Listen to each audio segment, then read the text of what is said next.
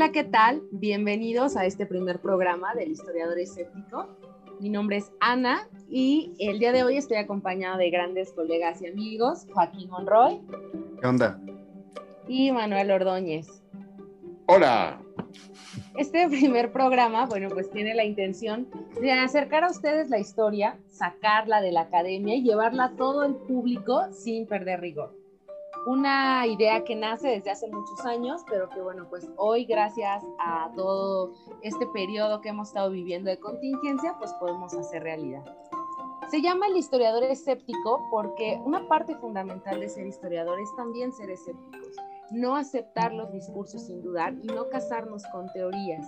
Hay que llevar toda la información que tenemos justo a la verificación pero pues para que nos puedan explicar un poco más acerca de qué es esto de, ser escéptico, le cedo la palabra a Manolo. Gracias, Ana. Bueno, eh, el escepticismo es una corriente ya muy antigua, viene de Grecia, etcétera. Decía que, bueno, que la verdad era, había que ponerse en duda siempre, hasta llegar al extremo de abandonar el juicio y que nada es verdadero, nada es falso, nada es bueno, nada es malo, nada es herético, nada es sagrado. Es decir, nada vale, o más bien, o todo vale. Por ejemplo, una persona escéptica no dice hace frío, una persona escéptica dice siento frío. Pero este escepticismo tan, eh, ¿cómo podemos decir?, tan radical de poner todo en duda, pensamos que estaba en la Grecia y ya, no, todavía perdura en nuestra fecha, en nuestras fechas en lo que podríamos llamar el posmodernismo epistemológico, que ya veremos en algún otro programa. Hay también el que es el escéptico religioso. Es el que, que no se debe confundirse con el ateo. Por ejemplo, el escéptico religioso es el que duda sobre la eficacia o la realidad de las prácticas religiosas. O sea, duda sobre la existencia de Dios, porque Dios no sabe si existe o no existe, porque no lo puede mostrar. Pero nosotros no somos esos escépticos, nosotros nos acercamos más al escéptico científico, al escéptico racional. Esta posición quiere decir que nosotros tenemos que poner a examen todas las afirmaciones que se den no aceptarlas eh, de manera inmediata. Es decir, buscamos siempre la prueba, la prueba empírica, la verificación, el razonamiento lógico, el buen método. Esto quiere decir, uno, no damos nada por dado, no aceptamos ni damos nada por dado. Segundo, que incluso las afirmaciones más fuertes en un momento dado se pueden poner en tela de juicio. ¿Ustedes qué dicen, Ana, Joaquín? ¿Alguna vez ustedes son, han sido escépticos respecto a algo? ¿Dudan? Claro que sí, Manolo. Creo que todos llegamos a dudar de cosas, ¿no? Pareciera que las formas en las cuales uno cruza por el escepticismo eh, parecían como momentos vitales, ¿no? Los adolescentes, por ejemplo, llegan a un punto en el cual dudan de sus padres y de la existencia de Santa Claus y los Reyes Magos, o algunos llegan a dudar, por ejemplo, de la existencia de Dios, ¿no? Entonces, no sé, eh, creo que esos procesos son como, como dependiendo, como vaya pasando la vida a veces de, los, de, una persona, ¿no? ¿Tú, qué piensas? Pues ahorita me dejaste pensando con lo de la existencia de los Reyes Magos y de Santa Claus, ¿no? Creo que es el primer gran choque de escepticismo en donde las creencias de las personas o de los seres humanos caen. Pero sí, llega la adolescencia, creo que empiezan a caer todavía más, más ídolos alrededor de nosotros, ¿no? Y entonces descubres que pues, la música que te gusta, pues no, o el rockero que te gusta más bien no es tan rockero, y entonces ya la vida se empieza, y vivía en satélite, entonces se empieza a volver esto todavía pues mucho más, más complicado de entender, ¿no? Y la verdad es que ya cuando te empiezas a dedicar a la historia, ya formalmente, cuando empiezas a entrar, cuando entras a la universidad, pues tú entras, hoy, voy a hablar de mi, mi perspectiva. Cuando yo entré a la carrera de historia en una reconocida universidad del norte de la Ciudad de México, pues yo entré con toda la idea, ¿no? De aprender un montón de cosas y la realidad es que los primeros profesores o las primeras materias que tuve, pues fueron como de, quiero salir de aquí corriendo y dedicarme a otra cosa, ¿no? Entonces, la historia sí, sabía yo que estaba presente en todos lados, ¿no? En las calles, la historia de los monumentos, las fotos, las costumbres, las fiestas, la alimentación pero de verdad había que verificarlo y si yo me hubiera quedado con lo primero que escuché en mis primeras clases de historia, pues realmente no habría encontrado en la historia algo que me hiciera pues tan feliz como me lo hace ahora, ¿no? No sé en dónde más. Pues mira, está bien, Ana, claro. Uno cuando entra a la carrera, cuando va creciendo, como dices, se va dando cuenta que la realidad no es como tal. Pero, ¿por qué? Porque uno duda y busca explicaciones. Pero ojo con los escépticos radicales, esos que dudan de todo. Ahorita eh, incluso pueden ser peligrosos, por ejemplo, esos que dudan de las vacunas, esos que dudan de cualquier cosa que digan, eh, por ejemplo, el gobierno, porque si lo dice el gobierno está mal y seguramente nos están engañando. Entonces, es, hay dudas y dudas. La diferencia entre dudar de todo simplemente porque me encanta estar ahí de argüendero, a dudar científicamente es la prueba. O sea, el historiador escéptico dura, pero también este, duda porque tiene que probarlo. O sea, tiene que aplicar un método, tiene que, que trabajar. No solamente duda porque duda y se queda ahí con los ojos este, sentadote esperando a ver qué le dice, ¿no? pues es un, poco lo método. Que, es un poco lo que decía, que es un poco lo que decía, eh, ahorita con lo del gobierno me acordé, ¿no? La, la historia de los grandes acontecimientos, ¿no? La historia que hemos escuchado y que siempre nos decían, no, la historia es la historia de los grandes ganadores, ¿no? El pueblo que gana es el pueblo que escribe la historia. Y pues hoy eso ya está más que rebasado, ¿no, Joaquín? Sí, exacto. Y es que esto también es interesante, ¿no? Porque la historia nos gusta a nosotros mucho, pero a toda la gente, a la población en general, la historia le gusta muchísimo. Lo podemos ver en donde, pues en que hay un montón de series sobre historia, hay un montón de películas históricas, habían, ah, existen, y han existido muchísimas novelas históricas. Entonces la historia siempre ha llamado mucho la atención, a todos la gente siempre le ha encantado, eh, pero también como buena cosa a la que la gente le encanta, pues se ha rodeado de mitos y de falsedades, ¿no? Se ha rodeado de cosas que pudieran no ser verificadas o más bien que nunca se ponen en tela de juicio. Por eso es que pues nosotros como historiadores escépticos nos pronunciamos en contra de todos esos mitos y falsedades, de mentiras. Y buscamos principalmente, ahorita como decía Manolo, pues la evidencia, buscamos verificar las cosas. La pregunta es, ¿cómo lo verificamos? Eso tal vez lo veamos en otros programas. No, claro, y es que no nada más se trata de, comprar un libro de historia, porque pues ahí vas al Sanborns y ahí tienes toda una sección de libros de historia escritos por cualquier persona menos por un historiador.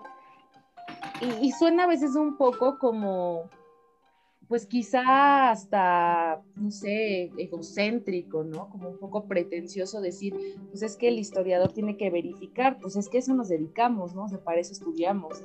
Y a veces la gente, bueno, pues ve un título muy rimbombante por una persona que es un líder de opinión o una figura pública, y entonces ya damos por hecho eso. Y la historia, pues no nada más es contar y narrar lo que me dijo mi abuelita o lo que yo escuché, sino hay que cruzarlo con la, con la multidisciplina con las demás ciencias.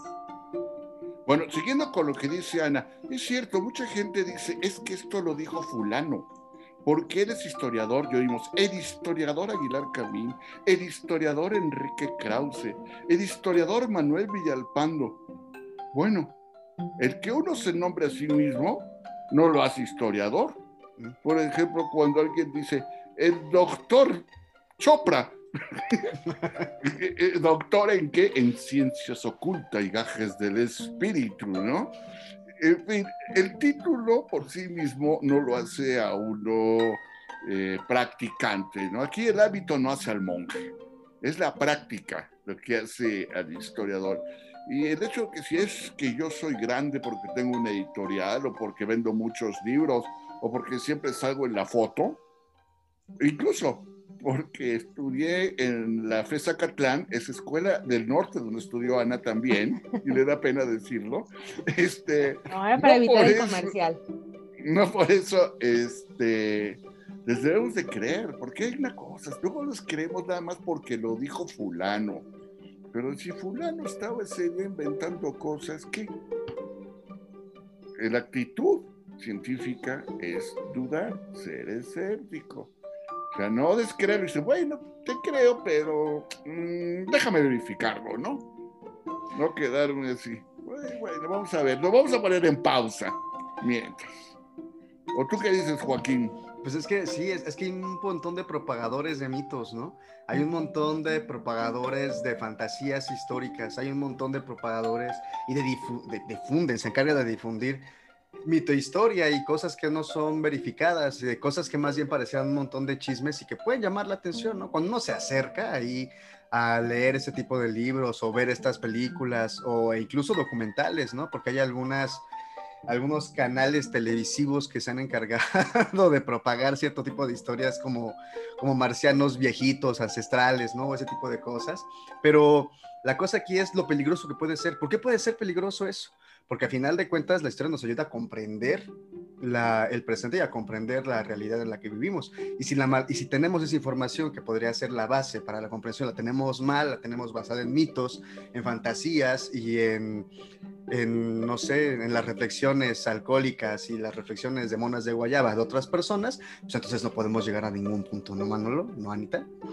Pues ahorita me acordé del programa este que sacaron en Comedy Central, Drunk Story donde emborrachaban a un cómico, así, no sé, Eugenio Derbez o cualquier otro cómico, no sé, otros. Y entonces soltaba, empezaba a soltar la historia, me dice, esta es la verdadera historia de los niños héroes contada por un cómico alcoholizado, ¿no? Y entonces de verdad la gente lo consumía y bueno, pues llegaban y te preguntaban, oye, ¿sí es cierto que los niños héroes estaban borrachos arriba del castillo y uno se enredó en la banda? de verdad es toda una, una implicación, que e, es el creer. Y hace poco, ya para, para, me acuerdo de esto, hace poquito vino, cómo, cómo empezó esta historia hablando de la pandemia. Empezó esta historia de que, no, pues el COVID era este, ¿qué? Chapo, Ovidio del año 19 y después el líquido de las rodillas y luego las antenas de G5, G5 o 5G, ¿no? 5G. Que, ah, eh, debilitaban el sistema inmune y la Marina rociándonos el COVID y, y porque tenías que, los grandes gobiernos del mundo, así yo me imaginaba, ¿no? Como este Otto von Bismarck en la conferencia de Berlín, reunidos todos en una mesa de roble gigante, decidiendo cuál era la cuota que cada uno de los países tenía que pagar de muertos y entonces ya no nada más es, ay, qué chistoso, ¿no? Qué padre que sacaron su libro, qué bonito mito. la cosa es que la gente se lo cree. Ese es el gran problema. Entonces. Bueno, y además sí, es peligroso, ¿eh? Ojo, manipular historia sí es peligroso. Entonces, si por ejemplo leemos toda la forma o estudiamos la manera en que los nazis llegaron al poder, que fue una deformación absoluta de la historia. En pocas palabras, y lo peor caso es que la gente que todavía se lo cree, el famoso complot judío masón comunista, y que terminó a fin de cuentas con la muerte de millones y millones de personas. Entonces sí puede ser peligrosa la manipulación. Es peligrosa la manipulación no solamente de de la ciencia, por ejemplo, manipular la idea de que las vacunas no sirven y eso. Y bueno, sabemos que eso es peligroso porque luego no desaparecen las enfermedades, pero no solamente hay enfermedades físicas, estas enfermedades sociales de inventar otra historia porque se crean odios. Y es lo que incluso siempre, a veces los gobiernos, a veces la oposición, tratan de verlo, tratan de verlo así cuando eh, por ejemplo, no voten por López Obrador porque se va a llevar a nuestros hijos a Rusia para que Putin los adoctrine. Esa fue una de las maravillas que alcancé a oír alguna vez. Yo sí quería. tú no estás tan niño, Joaquín. Maldita Con mucho gusto te mandábamos. Rayos. Este, pero hay que ser cuidado. Y, cada vez que alguien eh, nos acerca a nosotros y nos pregunte, ah, historiador, es cierto, es cierto, digo, bueno, hay que repreguntarlo. ¿Y tú por qué crees esto? Es que lo dijo, ¿quién lo dijo? La gente, ¿quién es la gente? Fulano, ¿quién es fulano? Y él como, muchas veces hay personas que pueden ser abiertas y se los escuchan, pero muchos van a decir, ay, es que a ti te pagan el otro, eres un peje zombie, seguramente eres comunista, eres masón y judío. Y, todo al mismo tiempo, además. Claro, y además vives en Xochimilco y de chaparro. ¿Qué saben cuántas cosas le dicen a uno? Inventan, inventan cosas. Inventan cada cosa, pero hay que saber. Nuestro papel no es pelearnos, nuestro papel es tratar de demostrar. Y si nos agreden, si la gente no quiere entender, allá ellos. Porque nuestro papel no es, no es venir a convertir, ni, es, es argumentar. Y la gente que quiere argumentar, platicar y discutir, bienvenida. Los creyentes, los creyentes dogmáticos, no, no vamos a poder hacer nada con ellos. Pero también la idea es abrir el debate, ¿no? abrir el debate y que todas las personas que nos ayuden escuchándonos y que tengan ganas de escuchar a estos tres personas que en, alguna, en algún episodio contaremos la historia de cómo nos conocimos y este, pues, para que sepan un poco más de por qué estamos aquí, este, pues que las personas también sepan que no tenemos intenciones de, convencer a nadie, de, nada, ¿no? Simplemente de abrir el debate que nos pueden buscar en redes sociales. Ya tenemos una cuenta activa en Instagram, en donde ustedes pueden dejar sus dudas, sus comentarios, incluso si quieren participar. Este es un espacio abierto para todas las personas que, como bien Manolo lo dice, duden, duden de su propia eh, existencia, que quieran compartir algo. Y pues vamos a estar hablando de un montón de cosas, ¿no, Joaquín? Sí, eh, justo nosotros vamos a estarnos acercando a, a no, no solamente a los mitos eh, que ya conocemos de la historia, que son muy, que, están muy repartidos por ahí, ¿no? Los niños héroes, este tipo de cosas, sino mitos más, este, más complejos, más chavacanos, más divertidos, ¿no? Como Manolo que antes creía en la Atlántida porque vio una película que se llama Atlantis, ¿no? o este, o este tipo de cosas. Vamos a acercarnos a más información, vamos a mostrarles cómo es el trabajo del historiador y vamos a demostrarles que esto de verificar la información, de ser escépticos, no solamente historiadores, sino ser personas escépticas, es un acto, pareciera de, ante tanta información, es un acto de resistencia, ¿no? Entonces es lo que vamos a hacer en este hermoso programa, El historiador escéptico. Y, bueno, pues tenemos... Adelante. Es que hace rato ya empezó a hablar Joaquín de, del interés que tiene la gente por la historia y se quedó a medias. Nada más nos habló de los libros, las revistas y eso. ¿Y qué más? La verdad es que también el interés por la historia puede venir, por ejemplo, una costumbre. ¿Y por qué hacemos esto? Es por costumbre. ¿Y esta costumbre de dónde viene? Por ejemplo, ¿por qué comemos, este, por qué se hacen chiles en nogada en septiembre? ¿Por qué se come pozole en septiembre? ¿Por qué se come guajolote en diciembre? ¿Por qué se come gordas todos los domingos en la mañana? Gordas de charrón, por cierto, ¿no? Ajá. Porque, por ejemplo, se desayuna barbacoa y carnitas y se cenan esquites. Hay muchas costumbres, ¿no? ¿Por qué las señoras venden garnachas y por qué los señores venden tacos de pastor? por ejemplo, en fin, y, nos, preguntamos, o la fiesta del pueblo, ese que, que alborota nuestro propio perro y no, lo deja, y no lo deja dormir en paz porque están echando, echando cohetes, y dice, bueno, ¿y por qué se celebra la fiesta del patrón? ¿Y el patrón? Este, ¿por qué, ¿por qué es el patrón? ¿Cuándo empezó la fiesta? Uy, si vamos a algunas partes de Escaponzalco, encontramos que hay pueblos, o varios que se llaman pueblos fulanos de tal, que ahorita, bueno, ¿qué diríamos? Ahorita están ya tan urbanizados y todavía viven los cuates, pero que estaban habitados desde antes de que los mexicas llegaran a Tenochtitlan. 200, 300 años, o en el sur, por ejemplo, había lugares que fueron habitados hasta mil o dos mil años antes de que llegaran los mexicas. y, por ejemplo, entonces, bueno, y tenían sus fiestas y luego se mezclaron con otras y es un relajo. Entonces, por ejemplo, ahí, tenemos algo de historia. ¿Qué les parece con los alimentos? no, no. Pues estos alimentos, ah, no sé si vieron apenas que hicieron una encuesta de cuál era el alimento que más representaba a los mexicanos. Y entonces la encuesta arrojaba que pues, a nivel nacional la gente creía que el alimento más representativo era la, ayuda. Pues en mi vida yo he comido dos veces tlayudas, entonces no sé si me representa como mexicana la tlayuda, pero bueno. otros dicen que el taco al pastor, que resulta que no, pero además que, son muy recientes, eh, vinieron apenas en el siglo XX, de una, de, la, de, ¿cómo se llama? De esta carne en, en varas que hacen allí en el, en el Medio Oriente. La carne en barras es un albur, Manolo, pero bueno.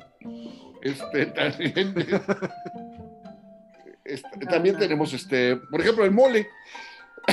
¿Qué tan mexicano es? ¿Qué, qué, tanta historia tiene el mole? ¿Cómo tiene ingredientes que vienen de todos los continentes? Entonces, eso también es parte de la historia, averiguar todas esas cosas.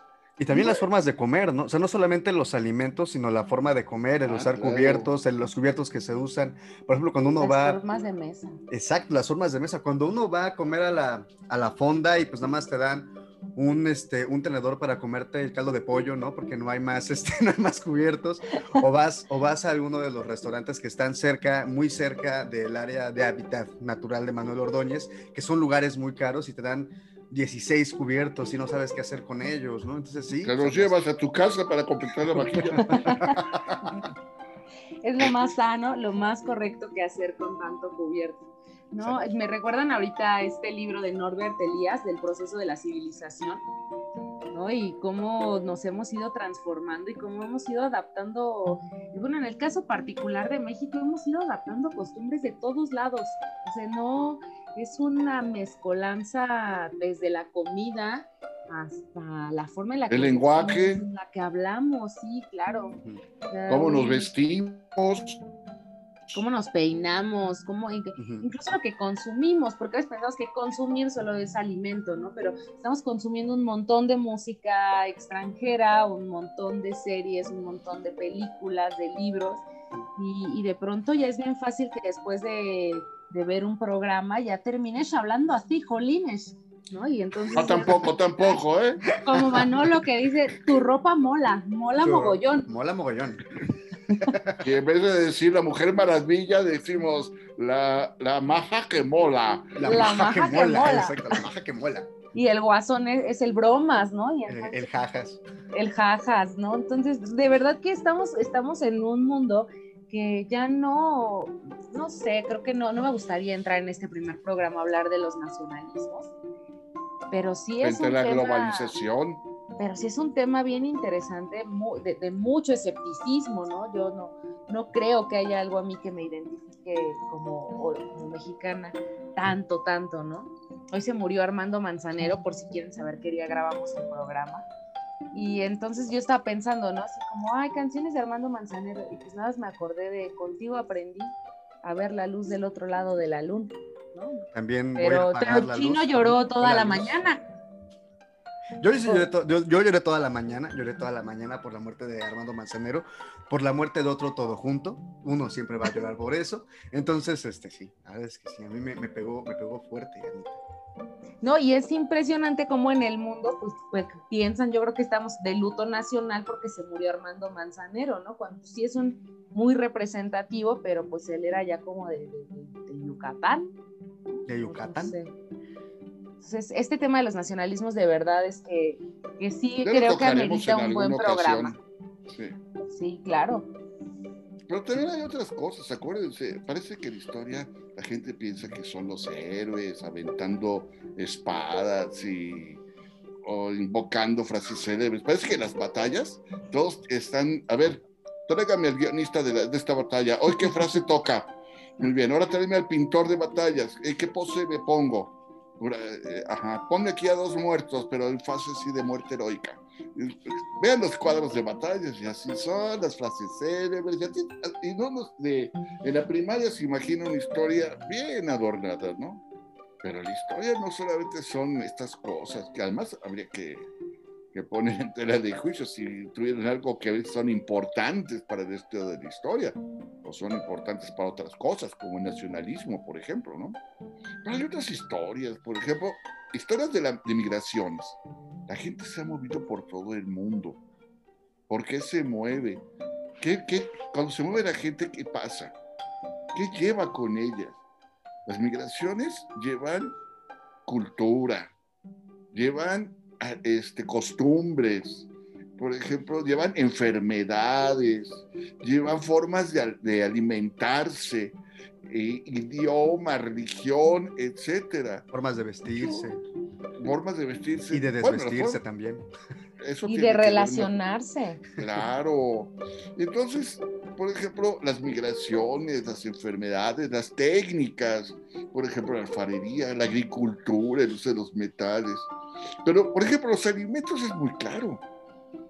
¿Cómo, cómo ahorita no, a veces a, nosotros nos cuesta trabajo cuando vamos al mercado decir, bueno, este alimento es propio de aquí, de México, o de dónde lo trajeron?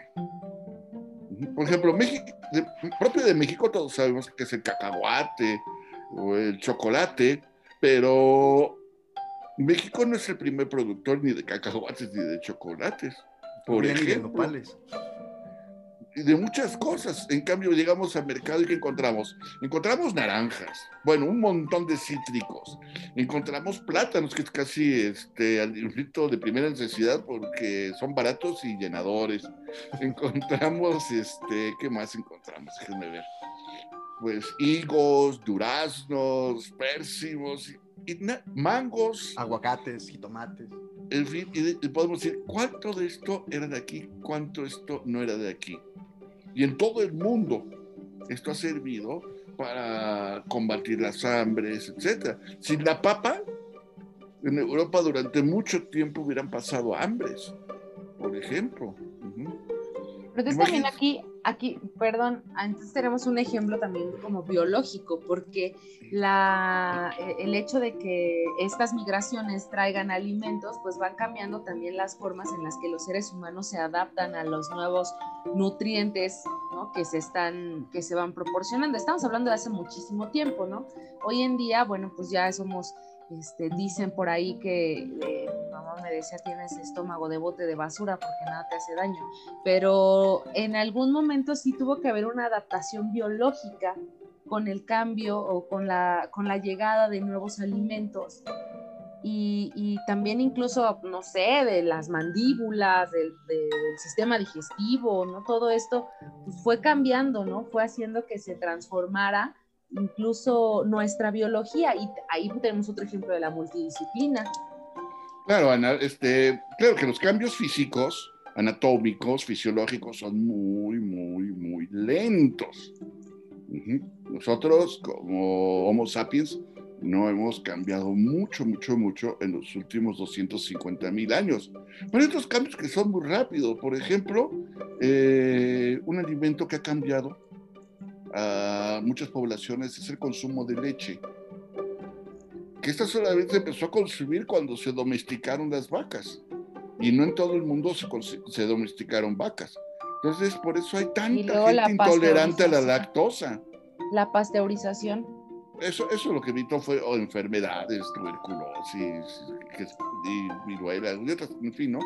Pero, por ejemplo, la intolerancia a la lactosa mucha gente tiene y no puede tomar leche de adulto. En cambio, los pueblos pastores, los pueblos ganaderos, poco a poco se fueron adaptando y sí pueden tomar leche de adulto. podemos encontrar muchas cositas. otra vez es la interdisciplina. Nos vamos a ver la historia como el hombre biológico, el hombre que evoluciona. El hombre no nada más es cultura, no es lo mismo que, nuestras mamás de chicos nos decían, ahora te comes esto porque te lo comes y aprendamos a comer, porque la verdad, el hombre, ¿qué es lo que nos gusta? este, eh, evolutivamente, lo que nos da energía. Hay que pensar que así, igual ya veremos en otro programa con detalle, pero hace un millón de años no había puestos de comida en la calle, ¿no? Había leones con los que había que quitarle lo poquito que agarraban. Entonces, cuando uno comía tenía que comer mucho y que daba mucha energía son las grasas, los azúcares. Y por eso nos gustan tanto y por eso estamos todos tan cachetones y tan panzones, porque eh, evolutivamente es lo más sabroso que hay. Evolutivamente, pero culturalmente hoy tenemos cada vez a más personas veganas o crudiveganas incluso, o vegetarianas. O o herbívoras. Y entonces se va transformando, ¿no? culturalmente la alimentación también se va transformando a pesar de que, eh, pues este, esta conversación me está llevando a ese intenso debate que ha existido siempre entre si el hombre es un ser cultural, un ser, si es un ser social o es de verdad pues un, animal, ¿no? O que, a qué respondes más, a tus estímulos sociales o a tus estímulos animales al instinto de amenaza, por ejemplo. Pues yo digo que no podemos separarlos, somos sociales, somos culturales y somos animales. No podemos separar ninguna parte.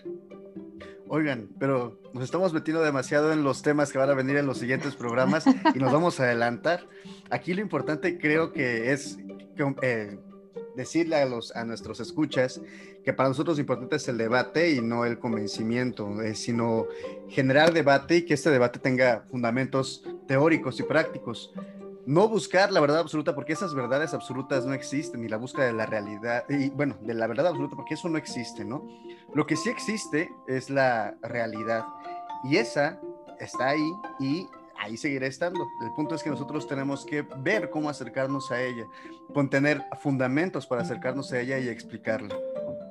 Sí, seguramente nos van a escuchar que nos peleemos muchísimo. Yo no quiero llegar al tema cuando hablemos de, lo, de, los signos zodiacales, porque a Manolo le encanta leer su carta astral y eso es algo en lo que yo no creo ni en el destino.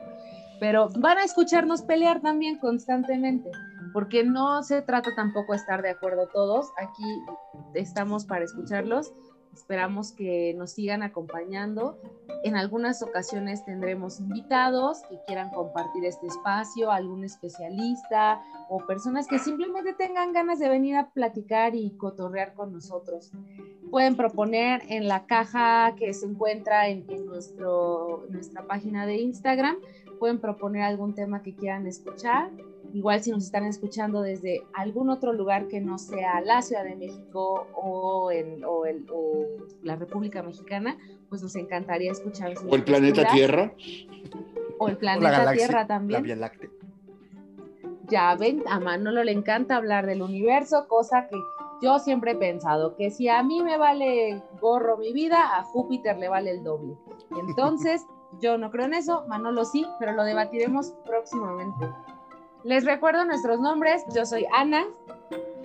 Yo soy Manuel Escorpión y los escorpiones siempre hemos sido escépticos. No sé por qué este, me critica tanto Ana. Y yo soy Joaquín, me dicen chino y como chino soy este del signo del cerdo. Así que el cochino está ahí prestado, ¿no? Eh, bueno, vámonos. Pues muchas gracias por su atención y nos, nos esperamos la próxima. Adiós, chiquitines. Adiós, amigos.